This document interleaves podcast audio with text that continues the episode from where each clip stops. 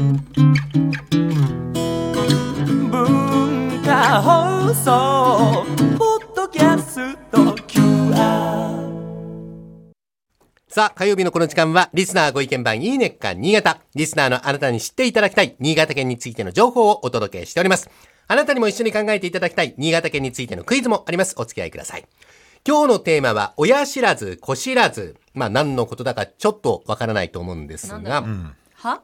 北陸道一の難所と言われました、新潟県糸魚川市にある海岸の名前が、この親知らず、子知らずなんですね。新潟県と京都府を結んでいる日本海側の大動脈、国道8号線。え古くは越後と機内を行き来する旅人にとっては重要な街道でした。はい全長およそ575キロの道のりの中でも、北アルプスの北端が日本海に落ち込んでいることで、急激な崖になっている地形がおよそ15キロも続いていくということなんですね。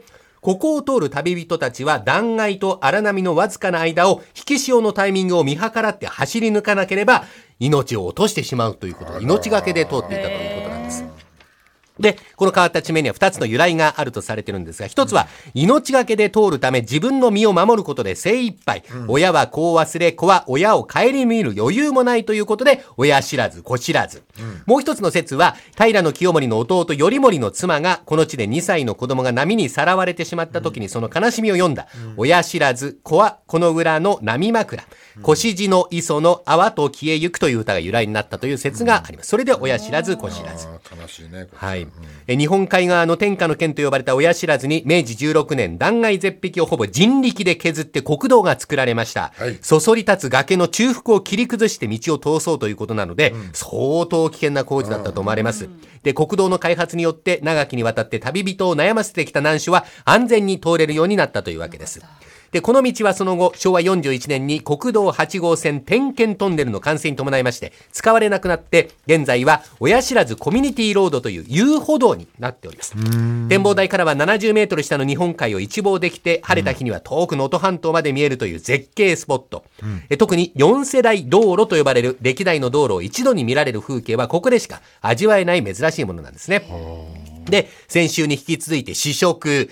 今日スタジオにあるのは、まこちゃんうどんと言いまして、糸魚川の海洋高校の学生さんと地元の企業が共同開発をしたうどんです。で、学生さんが養殖した真昆布を生地に練り込んで、ほんのりといい香りしますね。だからちょっはいとなんか、なんかプツプツが入ってる昆布の香りと旨味感じられることが特徴になってます。真昆布の真子が、その、名前の由来になっておりますね。美味しいコシがあってはいねそう、コシがある。とってもコシがある。まこちゃんうどん。ちゃんと昆布の風味がしますね。ね。で、めんつゆやトッピングのなめこも糸魚川さんです。はい、トッピングのなめこも。なめこもついてるの、このうどんに？そうですね。これなめこなんですか？まあ、この、スタッフの方特別につけてくださったということなんですけども。あそうですよねはい。はいあの、まこちゃんうどん、糸魚川の道の駅やインターネットでもお取り寄せ可能。大変美味しいです。ぜひ、まこちゃんうどんで検索して食べてみてください。あの、香りが本当にあの、昆布の香りがとってもほのかに漂ってきてとってもいいですよね。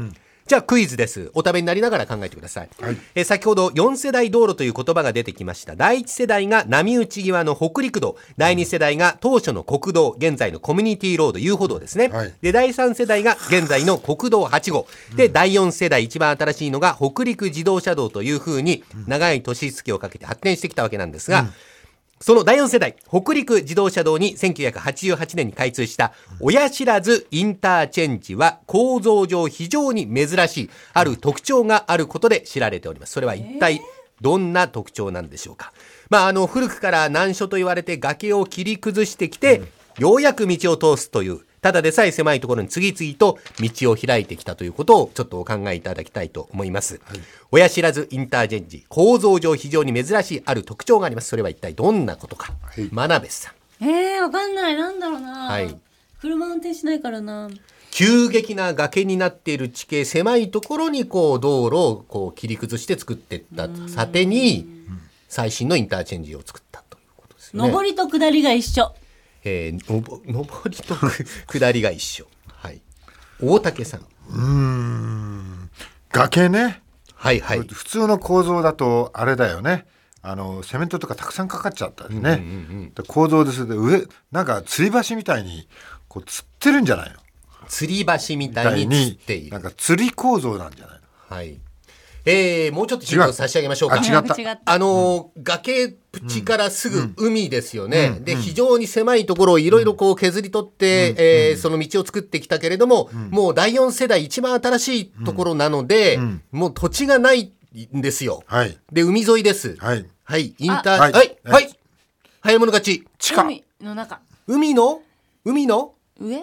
海の上、上。正解。おー。はい。これあの海の上にあるんですね。ちょっと写真見ていただくとわかるんですけれども、あの平野部ではスペースが足りずに海の上の高架道路としてあ全国で初めて海の上に建設されたインターチェンジ。だからだ崖からどんどん陸の方に来たのをね、い第一第二第三第四って思ったら違うんだね、外に出しちゃった外に出しちゃった、はいあの来年春にはさらに北陸新幹線がこの地を走ると。山の中に長いトンネルが掘られて開通を待っているところなんですね、今年3月には全国13カ所からなる松尾芭蕉の奥の細道の風景地として国の名勝に指定されております、かつての交通の難所歴史を重ねましてここまで発展を遂げました。親知らず子知らずぜひこの夏あなたも出かけてみてください。え今週は親知らず子知らずについてご紹介しました。来週以降もこの時間は新潟県の情報をお伝えしていきます。楽しみにしていてください。このいいねっか新潟のコーナー文化放送のホームページにてポッドキャスト配信されております。ぜひお聞きいただいて新潟県について詳しくなってください。この時間はリスナーご意見番いいねっか新潟をお送りしました。